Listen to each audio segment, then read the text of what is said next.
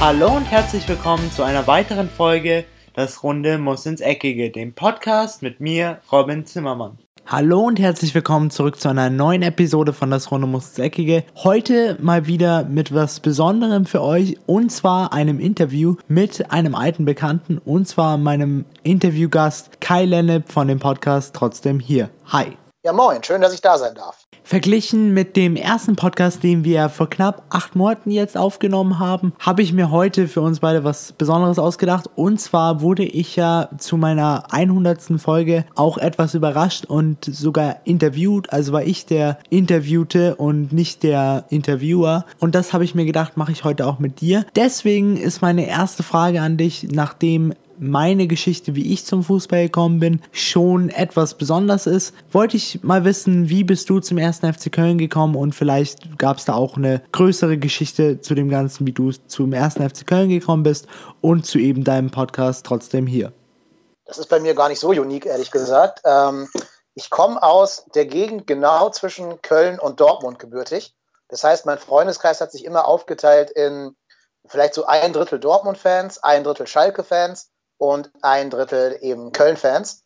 Und da mein Vater immer auf die richtige Seite vom Rhein hat, bin ich da immer mit ihm auf ein Stadion gegangen. Das war relativ spät in meinem Leben erst.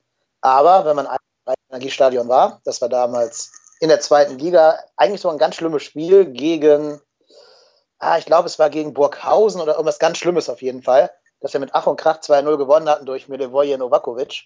Ähm, aber dadurch irgendwie so dieses Stadionerlebnis und dieses ja, die Fankurve, die Südkurve bei uns im Müngersdorfer Stadion, dieses Ganze drumherum, hat mir dann tatsächlich dieses Spiel auch irgendwie größer erscheinen lassen, als es in Wahrheit gewesen ist.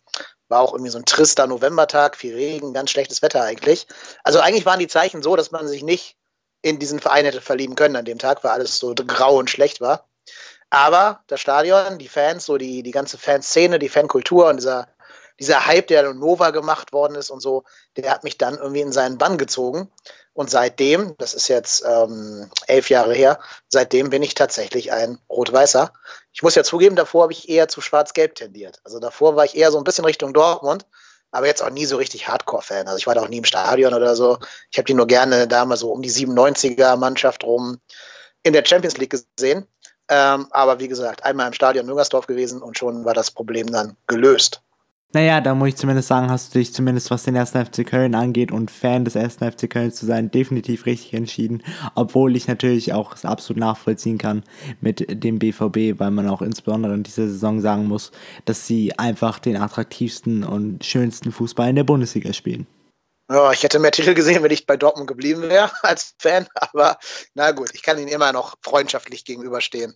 Als nächste Frage habe ich mir für dich gedacht, nachdem der erste FC Köln ja doch eher für mich als Außenstehender, sage ich mal so, ein sehr, sehr lustiges Klima darstellt und auch ein sehr uniques Klima, sage ich mal. Das kannst du mir und meinen Podcast-Hörern den ersten FC Köln vielleicht in drei Worten zusammenfassen? Oha, in drei Wörtern. Ähm, ich glaube, man muss beim FC Köln auf jeden Fall anders da reinwerfen, und zwar in jeder Hinsicht anders als, als erstes Schlagwort. Ähm, alles, was wir machen, hat ja immer so ein bisschen diesen, so einen leicht trotteligen Unterton. Ne? Also hier auch die Modestverpflichtung. Äh, alles, was wir machen, wird irgendwie nicht auf dem geraden und direkten Wege zum Erfolg führen, sondern alles immer irgendwie ja, um ein paar Ecken herum, ein bisschen krumm oder manchmal auch gar nicht. Gewisse Zypern-Deals und so weiter, die dann scheitern oder Faxmaschinen, die nicht funktionieren, zwei Minuten vor Transferschluss. Das ist halt alles der FC Köln. Ähm, und ich glaube, jetzt, wo ich drüber nachdenke, den FC Köln kann man mit drei Worten besonders gut beschreiben. Und zwar mit erster, FC und Köln. Also drei andere Worte könnte ich nicht, nicht nennen, weil der Verein ist einfach, wie er ist. Und entweder du liebst ihn oder du lachst da eben drüber, aber du kannst es, glaube ich, nicht irgendwie emotionslos angucken. Ich finde eben genau auch das macht den ersten FC Köln einfach für mich als neutralen Zuschauer so besonders, weil sie eben anders sind, wie du auch schon gesagt hast, und sie sind halt das, was sie darstellen. Das ist so ein bisschen so wie der FC Bayern mit dem Slogan Mir ist an mir, das hat der erste FC Köln auch so als Verein für sich gebildet. Sie sind anders, sie sind besonders und ich glaube, das macht sie einfach auch aus. Aufgrund der aktuellen, aktuellen Knallersaison von Simon Terodde, muss man ja sagen, mit 22 Toren in der Liga, habe ich jetzt meine nächste Frage an dich wäre, Was hättest du lieber? Simon Terodde in seiner aktuellen Form oder Modest in seiner damaligen Form, als er den ersten FC Köln somit eigentlich in die Europa League geschossen hat? Das ist natürlich eine ganz harte Frage. Ähm, ich habe einen Adventskalender geschrieben dieses Jahr, jeden Tag ein Türchen. Und eine meiner Thesen war, dass wir Terodde nächstes Jahr verkaufen werden. Und zu der These stehe ich bis heute immer noch. Ähm, es ist natürlich total hart, einen Stürmer vor die Tür zu setzen, der wahrscheinlich Torschützenkönig mit irgendwie 40 Toren werden wird in der zweiten Liga. Nur, wenn ich jetzt beide Spieler an ihrem Maximalpotenzial messe und davon ausgehe, dass beide das erreichen können, dann ist natürlich Modest der Stürmer, der ganz klar die Nase vorn hat für die erste Bundesliga. Ähm, aber natürlich ist Modest auch ein bisschen ein Joker. Ne? Der hat seit einem Jahr nicht mehr gespielt, hat davor halt nur in Anführungsstrichen in China gespielt, er darf jetzt auch nur trainieren, keine Testspiele oder Freundschaftsspiele mitmachen. Das heißt, der wird erstmal wahrscheinlich auch ein Jahr brauchen, bis er wieder in Form ist. Und dann ist er natürlich schon über 30. Da weiß er eh nicht genau, ob die Formkurve nach unten geht. Ähm, trotzdem glaube ich, wenn alle drei auf einer Höhe sind, wird Terodde hinter Modeste und Cordoba das, das Nachsehen haben. Definitiv. Ich glaube eben auch, dass halt ein Simon Terodde für die zweite Liga zwar sehr, sehr gut gemacht ist, aber eben ein, wie du eben, wie du schon gesagt hast, ein Anthony Modest noch vielleicht ein größeres Potenzial hat auf die Zukunft gesehen und in der ersten Bundesliga ist es schon wichtig, Spieler zu haben, die Erfahrung mit dieser Liga haben. Das haben eben beide John Cordoba und Modest. Deswegen bin ich da auch absolut bei deiner Meinung, Modest und Cordoba wahrscheinlich vor Simon Terodde zu sehen, wenn es denn in die erste Liga geht. Ja, ich glaube auch, dass der Abwehrspieler, dass der geneigte Abwehrspieler in der ersten Liga schon noch ein bisschen mehr Respekt vor dem Namen Modest hat, als bei allem, bei allem Respekt jetzt vor Terodde. Da sagst du schon, in der ersten Liga Christian Terodde verteidigt während Modest ja bewiesen hat, dass er auch im Oberhaus 20 Tore und mehr schießen kann. Was mich ja persönlich sehr gewundert hat, ich weiß nicht, ob du die Meinung teilst, aber als Modest eben diese sehr, sehr gute Saison hatte mit dem ersten FC Köln, wo er dann natürlich auch am Ende in, die, in der Europa League landete oder landet, gelandet seid, ähm, war, dass Didier Deschamps während der Europameisterschaft Anthony Modest nicht mitgenommen hat, weil ich, er war für mich auf jeden Fall in diesem Zeitraum besser in Form als ein Alexandre Lacassette zum Beispiel, den er mitnahm. Ich weiß nicht, wie hast du das aufgefasst? Was war so deine Meinung dazu? Ja, hat mich auch gewundert, vor allem, weil ich glaube, dass Griezmann und Modest zusammen ein cooles Sturmduo gewesen wären. Gerade weil er hat ja mit Giroud auf so einen großen, kantigen Stürmer gesetzt, der vorne drin spielen sollte. Aber da war von den Zahlen her natürlich damals Modest überlegen gegenüber äh, Giroud. Aber ich glaube, da spielt auch viel so Vereinspolitik und vielleicht auch so politische Stimmung im Land und so eine Rolle. Ich glaube, da sind auch Gründe dahinter, die wir gar nicht so ganz mit dem sportlichen, mit der sportlichen Leistung erklären können, sondern vielleicht auch die wir nicht so ganz von außen einsehen können. Ja, ein anderes Beispiel dafür hast du eben schon recht, dass das vielleicht manchmal weniger mit Fußball zu tun hat, sondern mehr mit eher politischen und Vorzügen von gewissen Trainern, ist natürlich auch Ribéry, der nach der Weltmeisterschaft 2010 nie wieder im französischen Kader, in den französischen Kader einen Fuß betreten hat, aber man muss trotzdem sagen, dass es manchmal vielleicht da auch nicht so ganz mit rechten Dingen zugeht, meiner Meinung nach. Ja gut, hat sich ja auch viele Dinge erlaubt, ne, der, der Ribéry. Meine nächste Frage an dich wäre jetzt, was war denn so in deinen elf Jahren als Köln-Fan jetzt so deine Mannschaft, von denen du sagst, wenn du sie nochmal zurückhaben könntest für ein Jahr, das wäre so deine Traumelf von einer Saison heißt von zum Beispiel 2017 oder 2000 und 2018. Was wäre so die Mannschaft, die in deinen Augen wieder das meiste für den ersten FC Köln erreichen könnte? Naja gut, ich habe ja gesagt, ich bin ja seit elf Jahren richtig hard, ähm, Hardcore-Fan vom ersten FC Köln. Heißt natürlich auch, dass ich nur eine Saison gesehen habe, die wirklich erfolgreich war. Und das war natürlich die 2016er, 17er, wo wir uns für Europa qualifiziert haben. Ähm, die Mannschaft hat natürlich überperformt. Ne? Also diese Mannschaft, die da am Platz stand, die war jetzt nicht eine Mannschaft, mit der du zwingend Platz 5 erreichen musst. Also der Rechtsverteidiger damals hieß Lukas Klünter. Und wenn er nicht Klünter hieß, hieß er Frederik Sörensen. Das war jetzt nicht unbedingt das allerhöchste Regal der Bundesliga. Wir hatten halt einen sensationell guten, guten Stürmer mit Modest. Und dahinter auch mal ein Osako, der auch, glaube ich, acht Tore geschossen hat in der Saison. Und vor allen Dingen das eine entscheidende gegen Mainz. Ähm, Jonas Hector ist natürlich ein ganz wichtiger Mann, der da viel auf dem Spielfeld ausbalanciert und viel, ja, so ähm, Struktur in das Spiel des FC reinbringt. Aber äh, zum Beispiel dann so Marco Höger daneben ist jetzt keiner, den ich immer eine Traumelf wählen würde. Nur trotzdem glaube ich, dass das eben die Mannschaft war, die den Fans in den letzten 25 Jahren am meisten Freude bereitet hat. Was aber auch, und das glaube ich auch, zum großen Teil an Peter Stöger lag. Also ich würde den Trainer in der, in der Saison fast noch höher hängen als die Spieler auf dem Platz.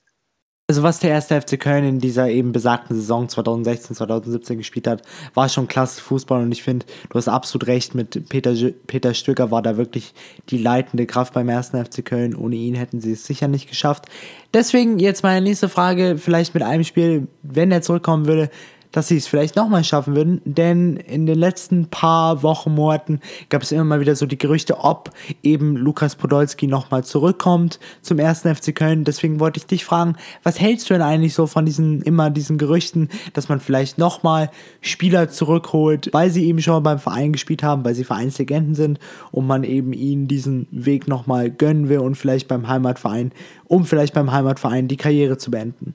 Nein, das ist hanebüchend. Also ich glaube, wenn Polly zurückkommt, dann vielleicht als Jugendtrainer oder als äh, Teammanager, Maskottchen, keine Ahnung, irgend sowas. Aber auf dem Platz an der ersten Mannschaft werden wir den nicht mehr sehen. Auch weil ich glaube, dass seine großen Zeiten hinter ihm liegen. Es hätte vielleicht nochmal Sinn gemacht, vielleicht mit einem ganz, ganz großen Fragezeichen vor seinem Wechsel nach Japan, als er Arsenal verlassen hat. Aber jetzt muss man sagen, A, haben wir genug Stürmer im Kader, ähm, die alle zumindest den Anspruch haben zu spielen. B wird er ja unser Gehaltsgefüge wahrscheinlich komplett sprengen, was er da in, in England verdient haben dürfte. C war es noch nie ein Trainingsweltmeister.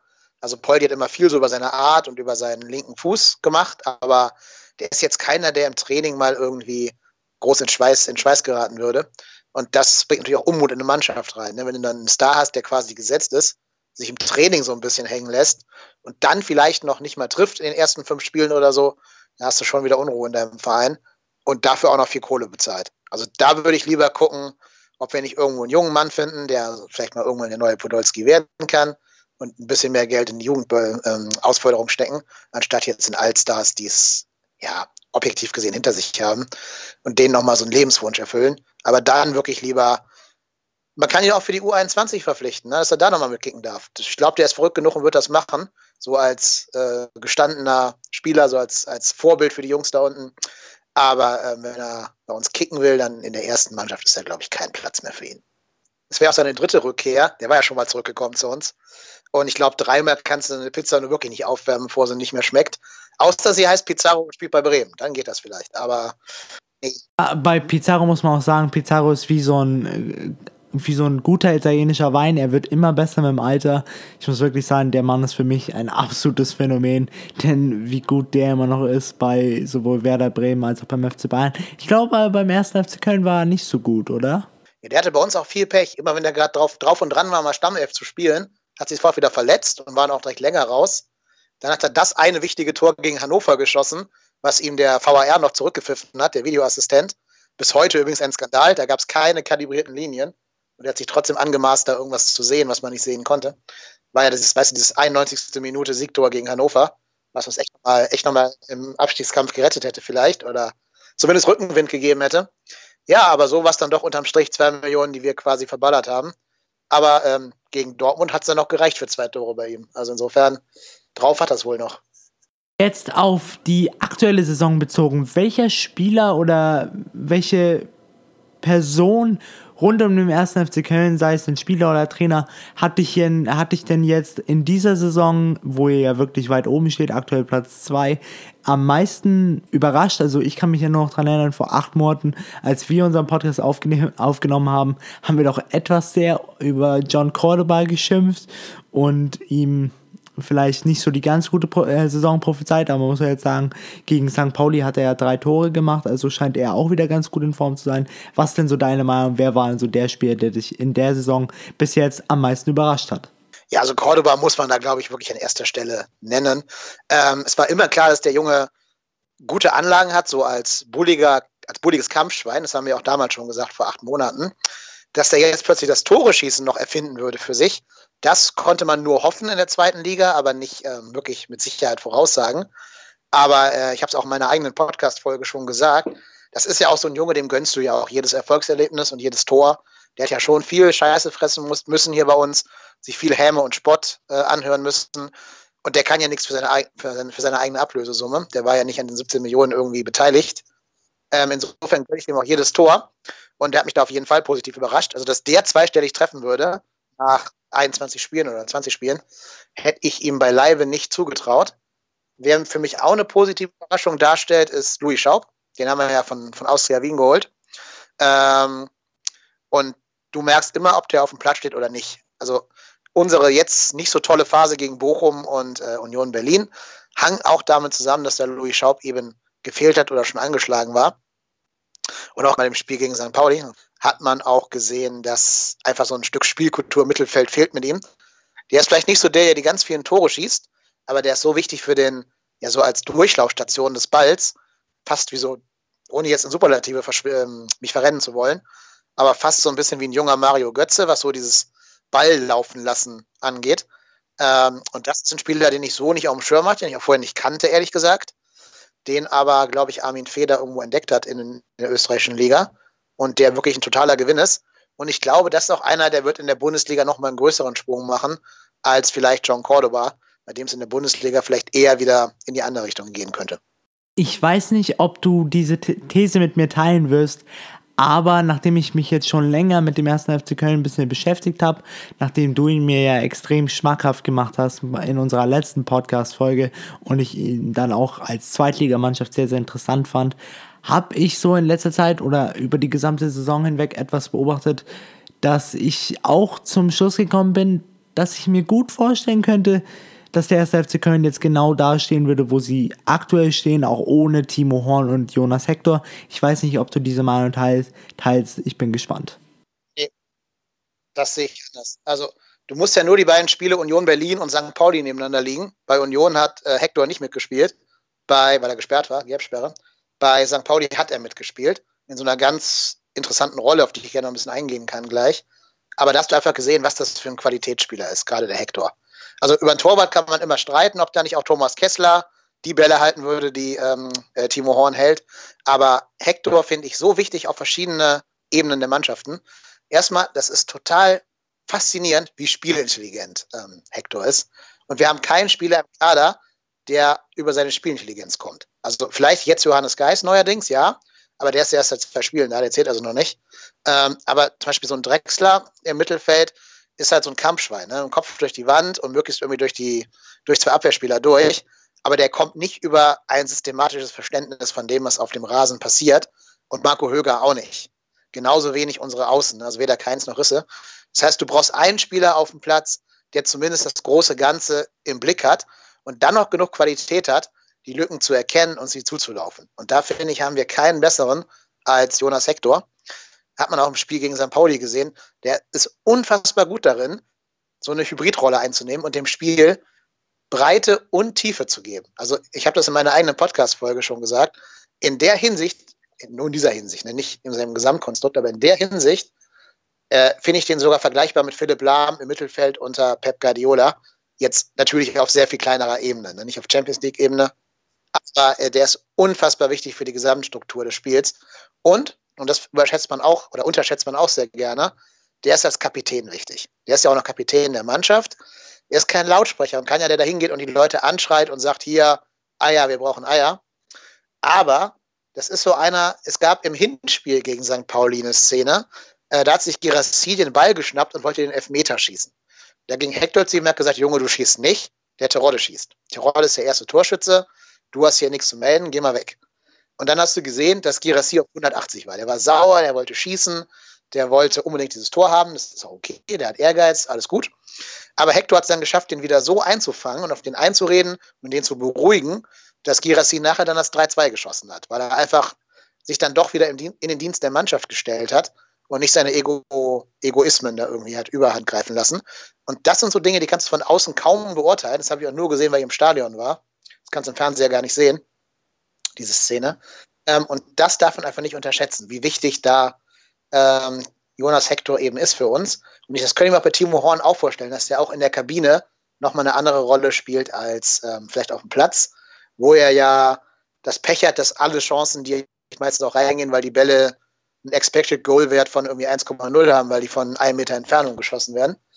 Aber das Ding, was er da gegen St. Pauli rausgekratzt hat, von äh, ich glaube, das war Miyazaki, ich weiß gar nicht, wer das war, ähm, das hält ja auch nicht jeder Torwart. Ich muss sagen, jetzt glaube ich, so wie du das erklärt hast, hast du mich jetzt auch ein bisschen davon überzeugt. Jetzt ist meine andere Frage, nachdem wir ja jetzt ein bisschen in der Vergangenheit so über die gesamte Saison geredet haben, wollte ich jetzt mal kurz das Ganze auf ein Spiel eingrenzen. Und zwar, was äh, hielst du denn von dem Spiel zwischen dem äh, 1. FC Köln und dem FC St. Pauli? Das war ja wirklich das Spiel zwischen Platz 3 und äh, zwischen Platz 2 und Platz 3. Also ein sehr, sehr wichtiges Spiel für den 1. FC Köln. Und wie bist denn du da rangegangen? Eher optimistisch von wegen, wir, ihr schafft das schon, das wird schon. Oder eher pessimistisch von wegen, es wird vielleicht ein schweres Spiel. Könnte sein, dass sie uns mindestens zwei Punkte klauen, wenn nicht sogar drei Punkte.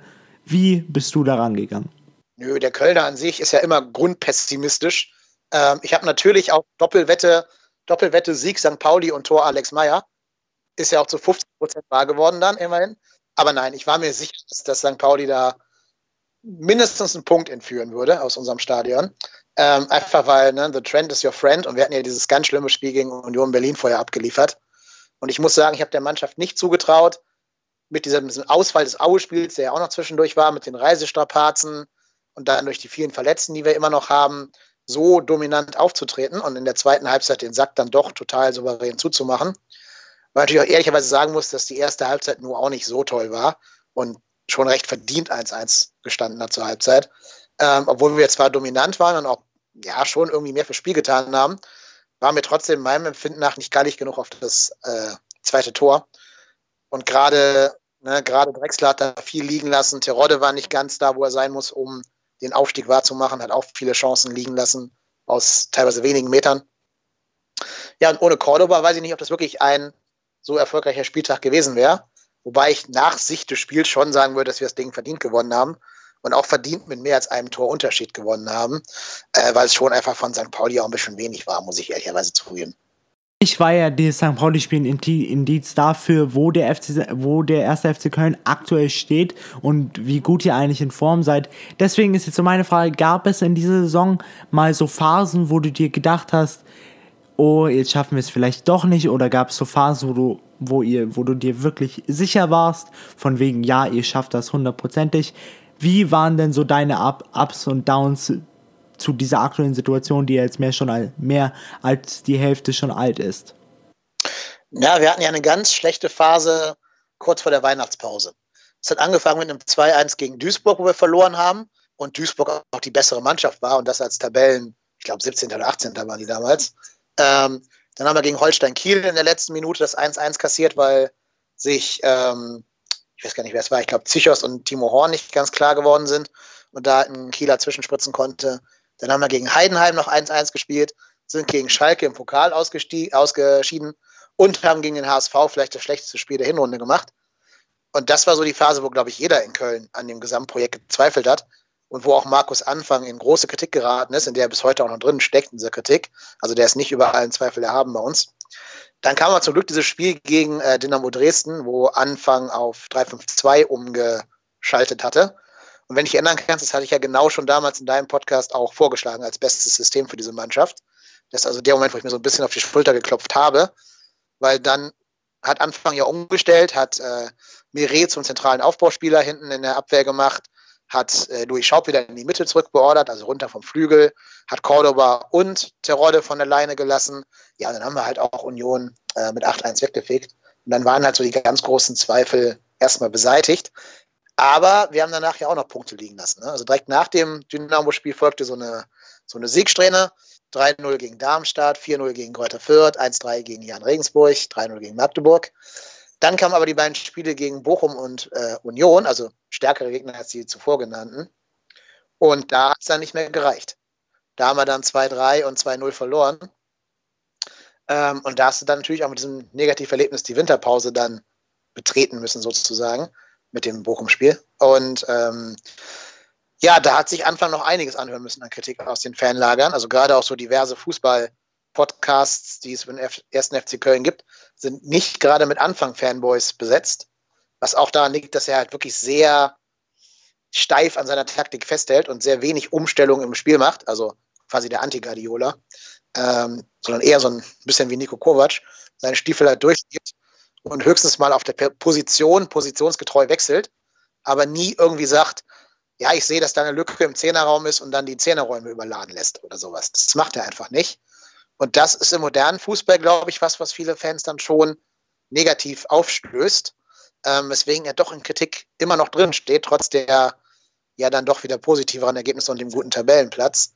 Nur wir alle in Köln fragen uns halt schon, wie du es hinkriegst, mit dem Kader nicht die zweite Liga zu dominieren. Also eigentlich musst du doch mit dem Kader und mit 51 geschossenen Toren Vorsprung auf Platz 3 haben. Also nennenswerten Vorsprung.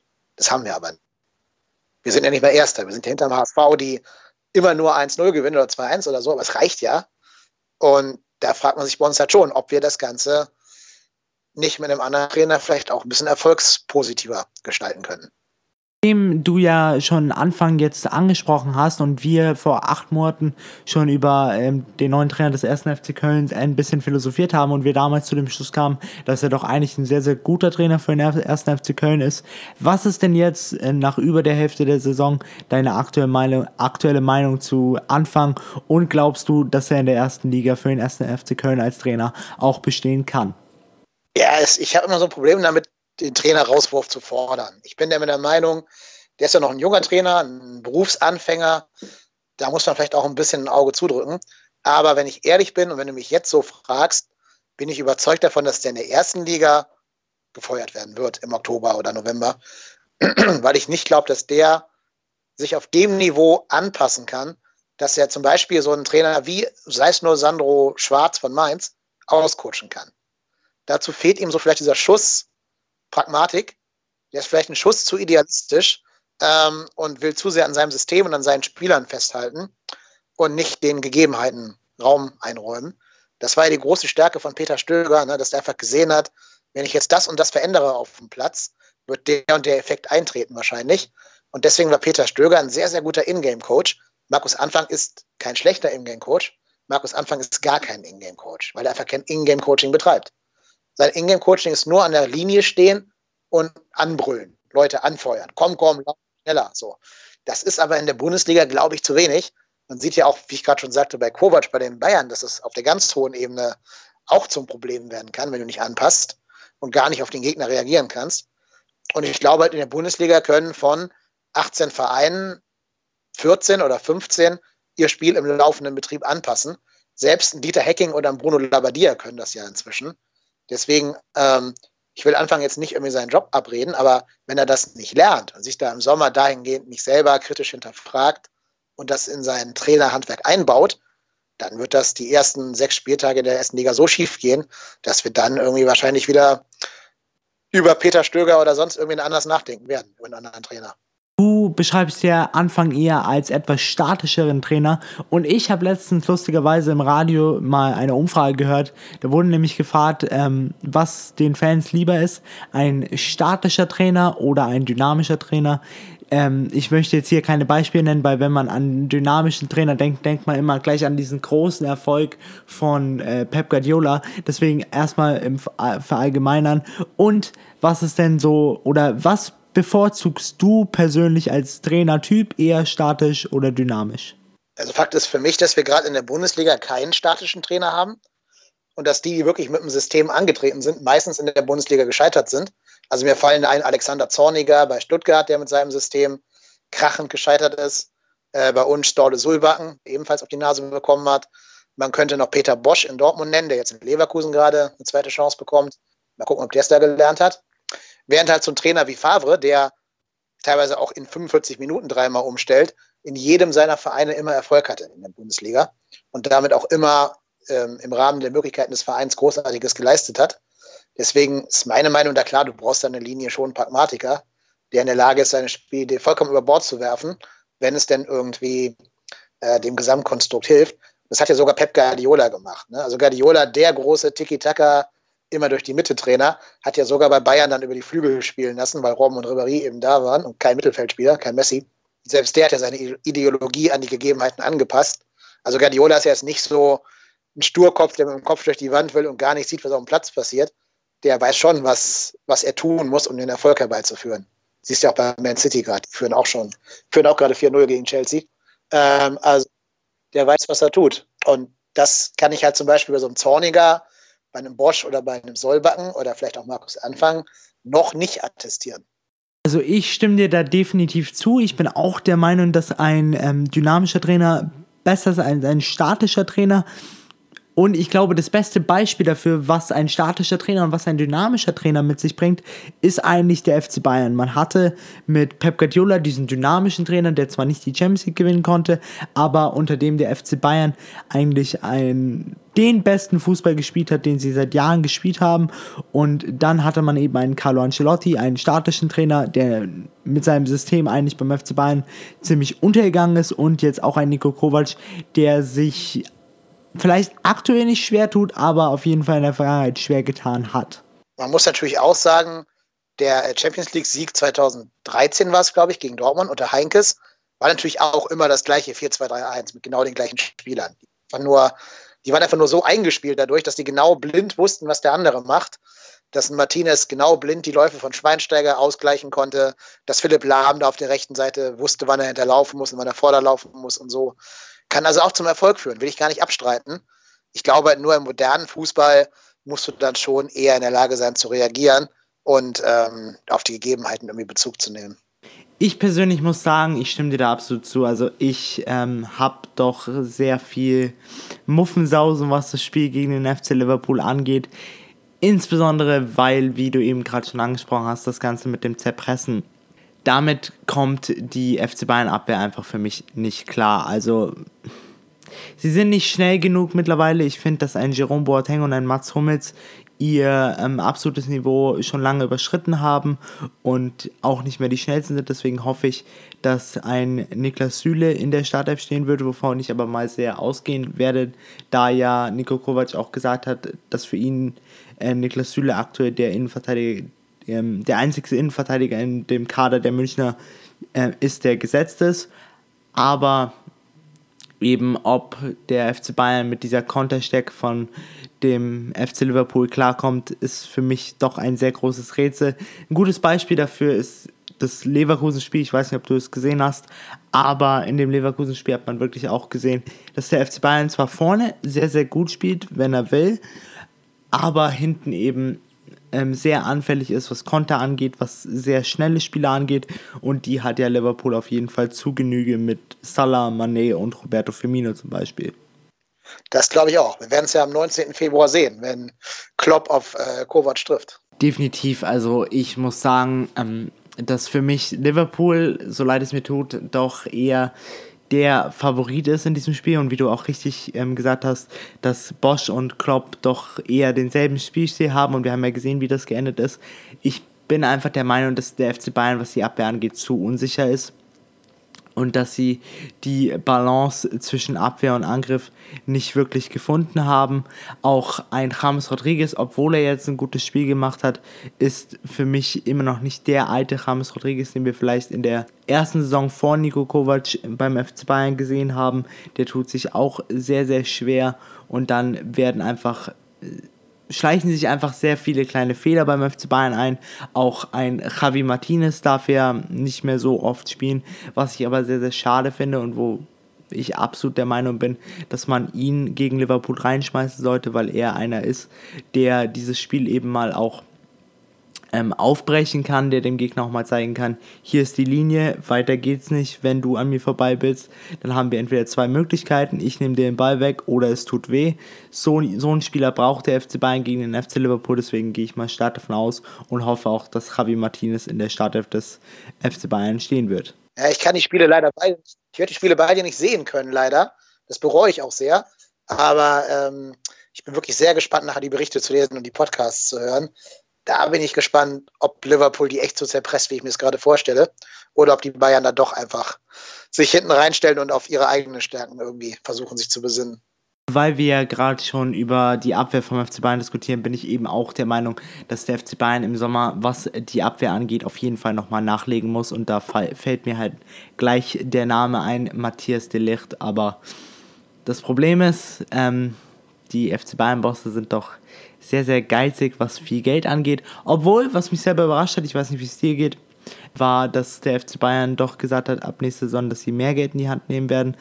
Aber ob äh, ein Matthias de Ligt hier äh, den Schritt zum FC Bayern wagen wird.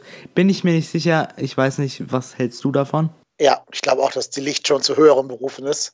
Nichts gegen Bayern, aber wenn ihr die Wahl hat zwischen Barcelona oder Bayern, ja, aber vielleicht habt ihr auch Glück und der will. Nee, aber es geht ja einfach darum, Barcelona ist halt nochmal so ein Sehnsuchtsziel. Also mehr noch als Bayern. Wenn du nicht gerade Bayern-Fan bist als Kind, dann träumst du, glaube ich, eher vom Camp Nou als von der Allianz Arena. Aber vielleicht habt ihr auch Glück und er will eine langsame Entwicklung nehmen und nicht direkt zu Barcelona gehen, wo er sich vielleicht dann gegen Piquet und äh, keine Ahnung, wer noch in der Innenverteidigung spielt, durchsetzen muss.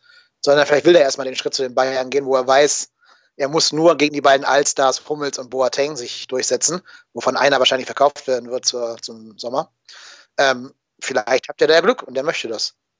Ist ja schade, dass der Frankie de Jong schon nicht bekommen konnte. Der, ja, der wäre auch ein cooler Spieler gewesen für die Bundesliga. Aber der geht ja anscheinend zu Madrid. Was ich mir immer so dachte, war, ähm, wenn ich denn jetzt einen Spieler rein hypothetisch bei mir an der Seite hätte, würde ich ihm so, weil ich finde, dass manche Spieler eben auch, wie zum Beispiel Frankie de Jong, der ja jetzt zum FC Barcelona gewechselt ist, dass diese teilweise einen zu schnellen Sprung machen. Ich würde ihnen empfehlen, wenn sie bei sowas spielen wie äh, Ajax Amsterdam zum Beispiel.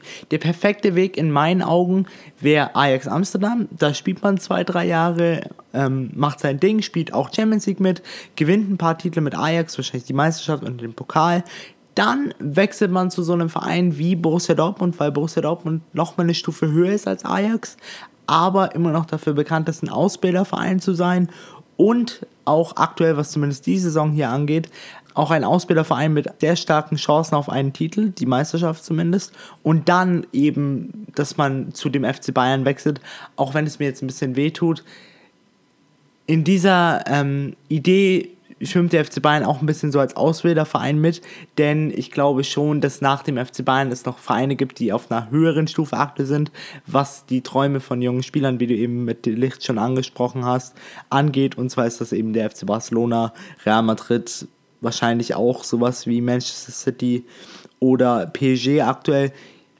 Jedoch wäre das so die perfekte Kette für einen jungen Spieler. Ich weiß nicht, was hältst du davon? Wie, was hältst du aktuell von ähm, dem Käufen in der Bundesliga? Ja, es ist ja so ein bisschen die Nahrungskette der Bundesliga, ne? So Vereine wie äh, Leverkusen, Bremen, Hertha, die will dann halt bei uns und kaufen sich dann einen Osako oder ein Klünter oder so von uns weg. Dann will der Dortmund wieder bei Bremen und kauft sich da den äh, Delaney weg und wahrscheinlich demnächst dann den Klassen oder so. Und die Bayern kaufen sich dann eben, zumindest früher immer bei Dortmund und bei Leverkusen die besten Talente ein. Jetzt bei Hoffenheim noch ganz ähm, dominant. Ja, und selber werden die Bayern natürlich auch dann wieder von den noch größeren Vereinen in Europa zumindest versucht leer zu kaufen, weil natürlich die Bayern in der Vergangenheit immer dafür gesorgt haben, dass die ganz großen Stars, also die Bayern-Stars, ähm, meistens ja nicht weggekauft worden sind. Also Lewandowski zu halten, war schon eine Leistung von den Bayern, muss man ihnen lassen. Oder auch in der Hochphase damals Hummels. Ähm, das spricht ja auch ein bisschen für. Ja, ich weiß gar nicht, wer da Verträge macht. Wahrscheinlich Rummenigge, ne? Unterm Strich. Nico Kovac ist ja ähm, für mich, also klar, der FC Bayern befindet sich aktuell in einem Umbruch, aber ich bin immer noch der Meinung, dass ein Nico Kovac trotzdem schlussendlich, auch wenn es die Bosse da oben immer beteuern, von wegen, ja, er wird nicht in dieser Saison an Titeln gemessen, beim FC Bayern wird er trotzdem an Titel gemessen werden. Und ich bin der Meinung, dass wenn es gegen Liverpool schief geht, dass er schon auf einem sehr, sehr wackeligen Stuhl sitzen wird und insbesondere auch, wenn er die Meisterschaft nicht gewinnt, dann bin ich mir sehr sicher, dass wir in der nächsten Saison einen anderen Trainer sehen werden und da habe ich schon jemanden im Auge, den ich wirklich lange für den FC Bayern gerne haben wollen würde. Und zwar ist das Sindin Sedan, weil ich finde eben, dass er perfekt passen würde. Er hat auch bei Real Madrid gezeigt, dass er ähm, perfekt mit jungen Spielern, aber auch mit Stars umgehen kann und natürlich seine drei Champions-Siege sprechen für sich. Meinst du, die wollen einen Trainer, der kein Deutsch spricht, nach Ancelotti und Guardiola? Ja, aber ähm, ich habe mal gehört, dass Sindin Sedan vier Sprachen spricht. Ich glaube, er spricht Italienisch, Französisch, Englisch und Spanisch, womit du ja eigentlich schon die Hälfte der Bayern-Mannschaft abgedeckt hättest. Und natürlich mit Dolmetschern und so geht es ähm, auch dann auf Deutsch. Aber wenn man sich mal die alten Trainer des FC Bayern anschaut, dann hatte man eben auch Pep Guardiola, der sich im ersten Jahr, was Deutschsprechen angeht, auch etwas schwer tat, weil man bei ihm immer so ein bisschen gemerkt hat, von wegen, ja, sein Fußballerherz wollte das ausdrücken, aber dann kam sein Wortschatz dazwischen und hat ihm mal kurz gesagt, das ist schön und gut, wenn du das so ausdrücken willst. Wir können das aber rein von unseren Fähigkeiten in Deutsch aktuell noch nicht ausdrücken. Später wurde es dann besser mit Pep Guardiola mit seinen ähm, längeren Erfahrungen und im dritten Jahr konnte er wirklich sich gut konnte er wirklich gut auf Deutsch kommunizieren. Bei Carlo Ancelotti war das dann natürlich ganz schlecht. Auch trotz seiner Dolmetscher hat das nicht wirklich funktioniert. Da hat das einfach nicht geklickt. Ja, ich hatte ja mal gehört, der würde kein Englisch sprechen. Ähm, wenn das der Fall ist, wäre ich da schon skeptisch, ehrlich gesagt. Also nur mit Französisch, Italienisch, Spanisch wirst du dich ja nicht durchschlagen können. Wenn er Englisch spricht, glaube ich auch, dass man das noch irgendwie überbrückt bekommt. Das Problem der Bayern ist immer, dass, dass Rummenigge und Hoeneß da verschiedene Ideen im Kopf haben. Ne? Also diese großen Welttrainer sind ja immer Rummeniges Ding, sprich Ancelotti, sprich Guardiola, während ja der Uli am liebsten 20 Jahre noch mit Jupp Heynckes verlängert hätte, bis 2030 oder so. Ähm, und die beiden musst du halt irgendwie an einen Tisch kriegen. Und da war wahrscheinlich Kovac so der, die Schnittmenge. Ähm, und ich glaube auch, dass die Favre deswegen nicht geholt haben, weil er denen zu sensibel ist und zu oft mit Rücktritt und so droht. Aber rein fachlich, glaube ich, gibt es an, an ähm, Lucien, Lucien Favre keinerlei Kritikpunkte. Der überall, wo der war, der Erfolg gehabt. Selbst bei Nizza lief es am Ende nicht mehr ganz so gut, okay. Aber der hat jeden Bundesliga-Verein immer eine Stufe nach oben gehievt.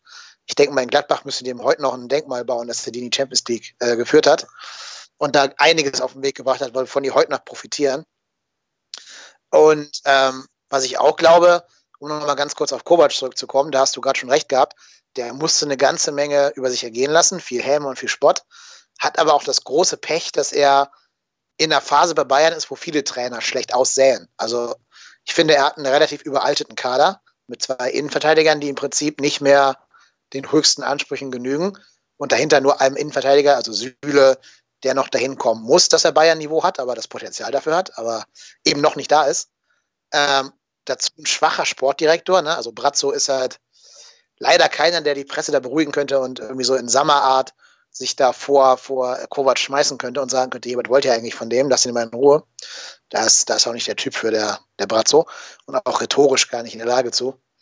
Und dazu kommt dann noch halt so eine Umbruchssaison. Ne? Also Bayern weiß nicht so genau, ob die jetzt auf junge Talente setzen wollen oder ihre alte Mannschaft nochmal durchziehen wollen. Und in diesem ganzen Konstrukt und Geflecht bist du halt als Kovac irgendwie gefangen, musst dann noch so eine alberne Pressekonferenz deiner Chefs mit ansehen aus dem, aus dem Nebenraum heraus und musst da versuchen, in dem ganzen Ding irgendwie ja, so ein bisschen deine Würde zu bewahren und dich nicht komplett lächerlich zu machen. Und da hast du recht, das schafft er schon gut. Der hat ja die richtige Maßnahme gewählt, einfach nichts zu sagen zu der ganzen Krise und einfach nur sein Ding zu machen. Trotzdem sind die noch nicht raus aus der Krise. Also das Leverkusen-Spiel hat ja gezeigt, wie anfällig die sind. Und auch das Pokalspiel gegen Hertha ähm, wäre in der Liga ja auch dann nun unentschieden gewesen und kein Sieg. Also die sind noch nicht über den Berg. Das, da täte Kovac auch gut dran, wenn er das nicht glauben würde. Definitiv, da stimme ich dir zu. Also ich bin auch der Meinung, dass egal welcher Trainer jetzt diese Mannschaft anfassen würde, würde sich schwer tun.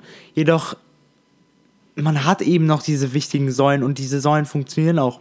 Die Mannschaft muss nur wieder zu sich finden, ich finde, sie haben schon den richtigen Schritt gemacht mit zum Beispiel Koman und Gnabry. Jetzt auf den Außen sind für mich absolut perfekte Ersatzleute für ähm, eben Robben und Ribéry, wenn sie dann am Ende der Saison vielleicht beide sogar weg sind. Dann auch ein Leon Goretzka wurde richtig gut verpflichtet, der jetzt auch wirklich aufdreht. Aber eben auch so junge Leute wie Kimmich sind natürlich, ist in zwei, drei Jahren definitiv ein Weltklasse-Mann und eben auch so Leute wie Tolisso, die noch auf ihre Einsätze warten müssen, aber ein Alfonso Davies wurde auch verpflichtet. Trotzdem, mir fehlt so ein bisschen die perfekte Mischung zwischen alt und jung. Ich weiß nicht, wie du das siehst. Ja, man hat es halt nicht konsequent verstanden, die Altlasten zu entsorgen. Ne? Also man hätte vielleicht vor der Saison schon ahnen können, dass für Hummels und Boateng das, das Highlight schon vorbei ist. Man hätte sehen können, dass man keinen richtig guten tiefen Sechser hat, keinen Anker-Sechser weil Martinez auch nicht mehr der Alte ist und dass da jetzt halt Kimmich aushelfen muss, der schließt dann direkt wieder oder er reißt dann direkt wieder Lücken auf der rechten Seite, die Rafinha nicht füllen kann, weil ihr keinen zweiten Rechtsverteidiger im Kader haben bei den Bayern. Dann darfst du auch nur hoffen, dass sich Alaba nie verletzt oder Lewandowski sich nicht verletzt, weil die kannst du nicht ersetzen, die beiden in dem Kader. Allerdings haben die auch natürlich jede Menge Potenzial für die Zukunft. Also du hast gerade schon ein paar Namen genannt. Goretzka ist ein guter Spieler.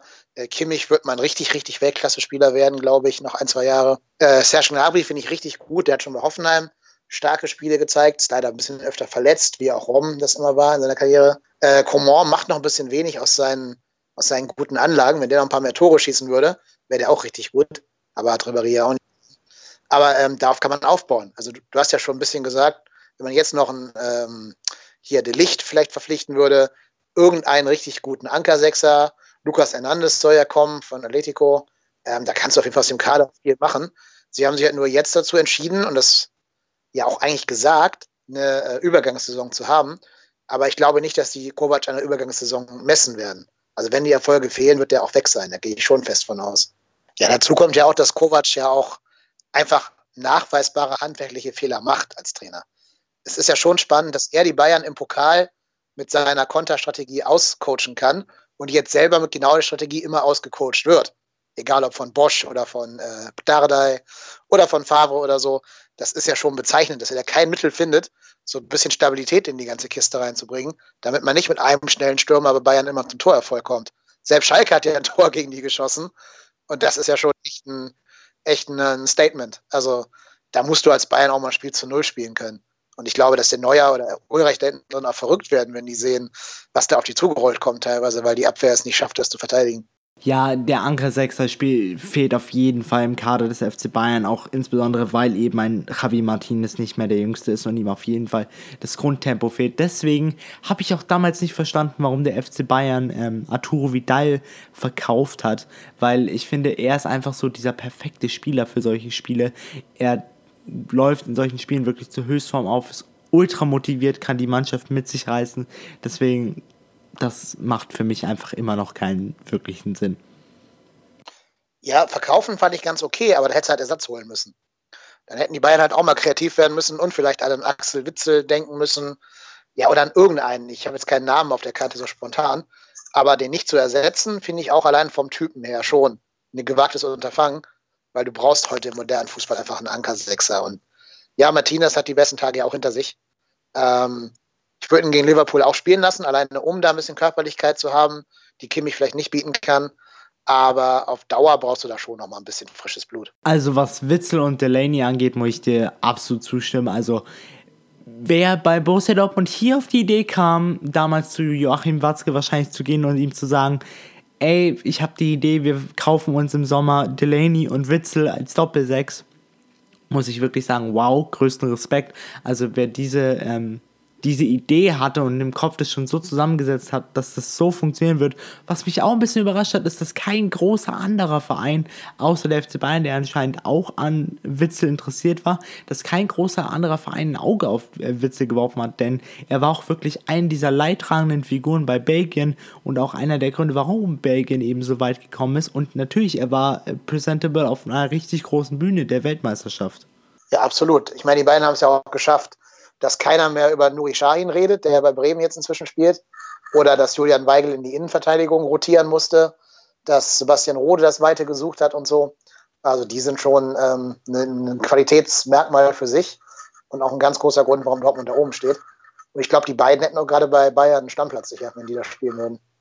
Zum Abschluss habe ich jetzt noch eine Frage für dich. Wer glaubst du denn wird in der Bundesliga Meister? Schafft es Dortmund das Ganze übers Ziel zu retten oder wird der FC Bayern nochmal sehr nah dran kommen und schlussendlich Borussia Dortmund die Meisterschaft klauen? Die Bayern, weil ich immer vom schlechtesten anzunehmenden Fall ausgehe. ähm, also, wenn ich mir das wünschen darf, natürlich Dortmund. Alleine, weil ich ja schon gesagt habe, dass ich denen immer noch sehr freundschaftlich verbunden bin und die gerne mir angucke. Die haben auch, finde ich, die attraktivste Spielweise der Liga ähm, weil die einfach geil aufs Tore schießen sind. Ich meine, gut, Leverkusen mit Bosch könnte auch noch ganz gute Spiele abliefern wahrscheinlich, aber Dortmund ist einfach erfolgsstabiler ähm, und die spielen auch einfach durchdachter und cleverer, als die Bayern das gerade tun, weil sie vielleicht auch den besseren Trainer haben. Deswegen wünsche ich mir Dortmund, aber ich glaube, dass jetzt nach dem Wochenende bei Dortmund auch so ein bisschen der Zweifel wiederkommt und der Atem der Bayern dann doch schon heiß zu spüren ist und es denen so ein bisschen gehen wird wie Liverpool, die auch City wieder vorbei haben lassen müssen, jetzt mit einem Spiel mehr allerdings. Und auch wieder diesen, was hatten die an Vorsprung? Elf Punkte oder neun Punkte oder so verloren haben. Ja, haben sie auch verloren, diese Punkte Vorsprung. Und das wird auch Dortmund so gehen. Die werden jetzt in der Rückrunde Körner lassen und dann werden die mal ein Spiel verlieren oder vielleicht unentschieden spielen bei Augsburg oder bei Hertha oder bei, weiß ich nicht, Bremen oder so. Und dann ähm, wird Bayern dann schon da sein und entsprechend Druck auf die ausüben. Deswegen glaube ich, am Ende wird Bayern das schon irgendwie wuppen. Das ist doch bestimmt Musik in den Ohren eines jeden Bayern-Fan und wahrscheinlich Grauen in den Ohren eines jeden Dortmund-Fan. Aber ich bin gespannt, ob deine Prophezeiung wahr wird. Und ich persönlich hoffe sehr, dass wir den ersten FC Köln wieder in der nächsten Saison in der ersten Bundesliga sehen werden. Ich gehe aber mal stark davon aus, dass ihr das schaffen werdet. Ja, das ist ein schönes Schlusswort. Vielen Dank. Wir hoffen, dass deine Worte Gehör finden. Jetzt bedanke ich mich nochmal bei meinem Interviewgast Kai Lennep von Trotzdem hier. Ich muss sagen, hat mir wirklich sehr, sehr viel Spaß gemacht und ich hoffe, wir können das bald wieder wiederholen. Ich wünsche euch jetzt noch ein schönes Wochenende. Genießt es mit dem vielen Fußball und mit hoffentlich so viel Fußball, wie ihr nur schauen könnt. Wir hören uns dann wieder am Montag wieder zurück zu einer neuen Wochenendzusammenfassung. Das war's jetzt erstmal von mir. Ich bin am draus und ciao. Und das war's auch schon wieder mit einer weiteren Folge Das Runde muss ins Eckige, dem Podcast, wo ihr alles rund um König Fußball kompakt auf die Ohren bekommt.